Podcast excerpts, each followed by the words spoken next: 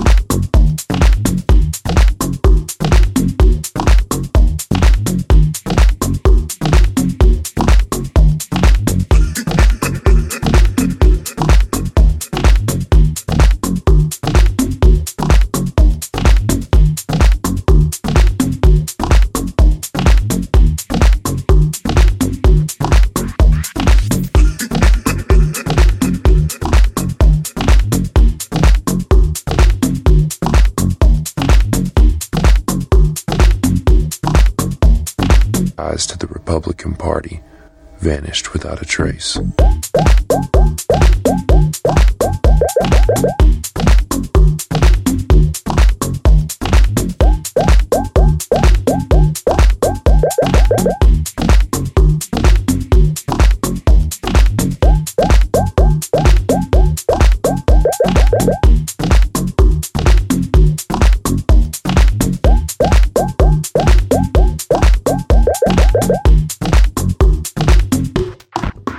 Thank you.